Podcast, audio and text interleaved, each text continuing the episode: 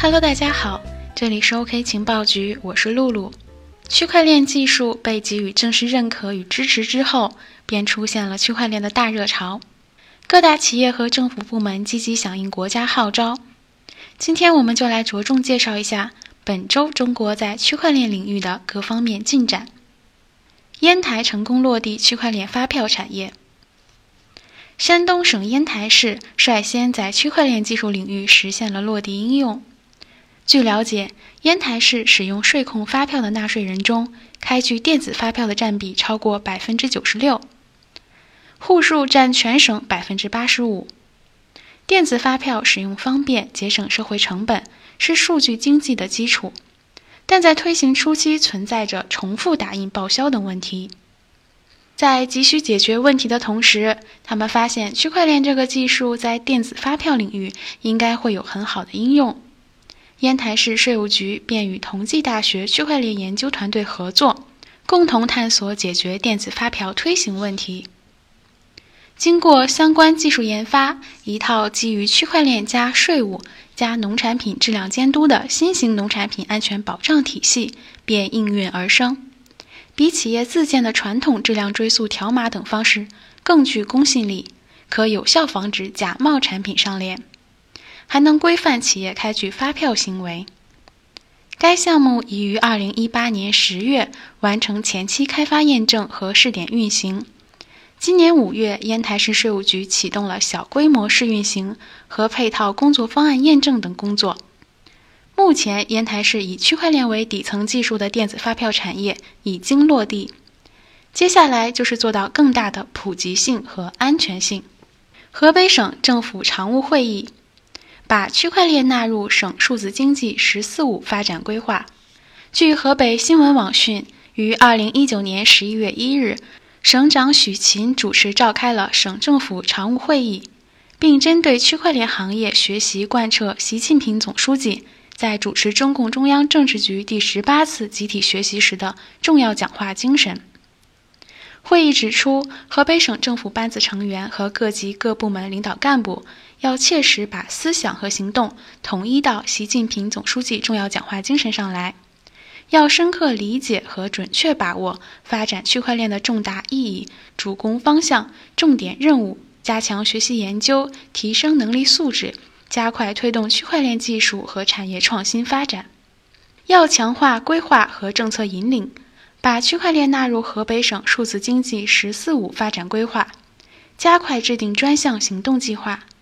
要提升原始创新能力，谋划实施一批重大科技专项。鼓励引导企业、科研院所在基础研究和核心技术攻关上取得突破。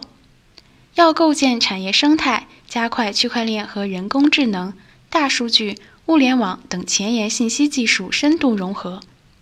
要推进区块链技术在政务服务、智慧医疗、农产品安全追溯等领域的应用，为群众提供更加智能、便捷、优质的公共服务。在这里插播一条消息。我们的情报局建立粉丝群了，欢迎小伙伴加入我们，一起学习，共同进步。想要入群的小伙伴可以加我的微信：幺三二六零四六二三七零。想要系统学习区块链的听众可以关注我们的另一个完结专辑《区块链入门：从小白到大神》。那么我们接着来看，绍兴判决全国首例区块链存证刑事案件。早在几年前，区块链就已经风靡中国。当然，大多数并没有得到实质性的应用落地。随着区块链技术的发展，区块链也成功的运用到很多领域，比如发票、法律等等。就在十月三十号，绍兴就成功判决全国首例区块链存证刑事案件。十月三十日上午，在浙江省绍兴市中级人民法院召开的协商通报会上。一起区块链存证刑事案件的审结引起了大家的广泛关注。日前，上虞法院以诈骗罪判处被告人王某某有期徒刑一年两个月，并处罚金人民币四千元。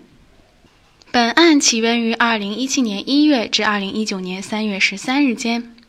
被告人王某某在江苏省、浙江省、江西省等地虚构找不到老乡、钱包丢失等理由。以借款方式骗取他人财物一百七十六起，共计骗得人民币九千九百九十三元。由于本案被害人众多，分散于全国各地，且单笔犯罪数额小、数量多，以光盘形式储存数据容易丢失，且有被篡改的风险，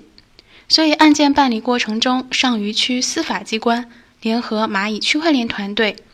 以区块链技术对数据进行加密，并通过后期哈希值比对，确保证据的真实性。本案证据的流转和比对贯穿于侦查、公诉、审判全过程，也得到了公安机关和检察机关的一致认可。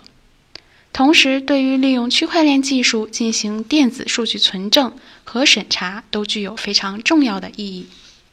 商业银行布局区块链，区块链积极赋能金融场景。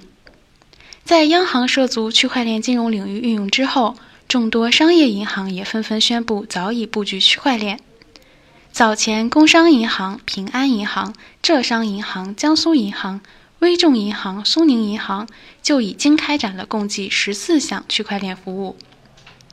以下是众商业银行在区块链领域的主要布局。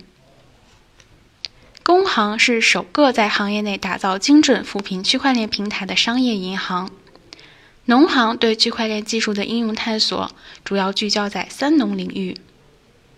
对于中行和建行两家国有大行来说，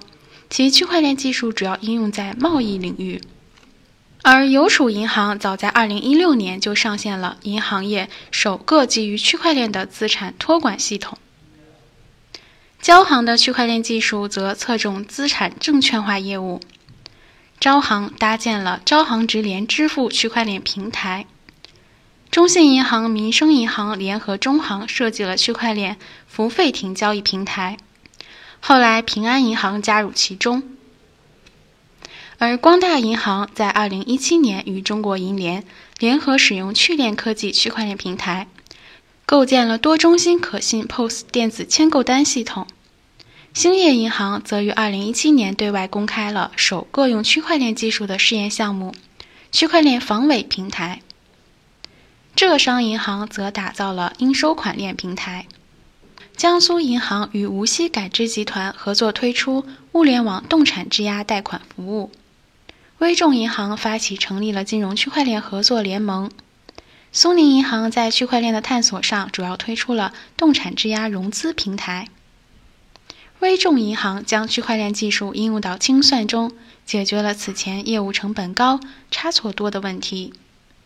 区块链的信息不可篡改这一特征解决了信任问题，风险评估更准确，也有利于定价。对于商业银行来说，是解决问题的最好途径。多地政府抢先表态，一线十亿区块链基金。近段时间，由于正规军的加入，多地政府对区块链技术也都表现积极，地方政府则积极发声，其中广州最为积极。连续出台了多个政策，试图为区块链企业提供最高金额为一千万元的补贴，同时设立一个总价值为十亿元的基金，为区块链企业提供融资服务。国家外汇局、南京市委以及北京互联网法院直接明确了各自的区块链技术的落地以及目标。上海副市长以及自然资源部。直接表明了区块链技术对于各自管辖领域的影响。中央政法委则直接给中国的区块链技术发展进行了定位，要成为第一。昆明市出台了相关扶持数字经济的政策文件。济南市政府、广西、北京互联网法院、广州市政府等政府机构正式应用相关的区块链技术到日常的政务业务中。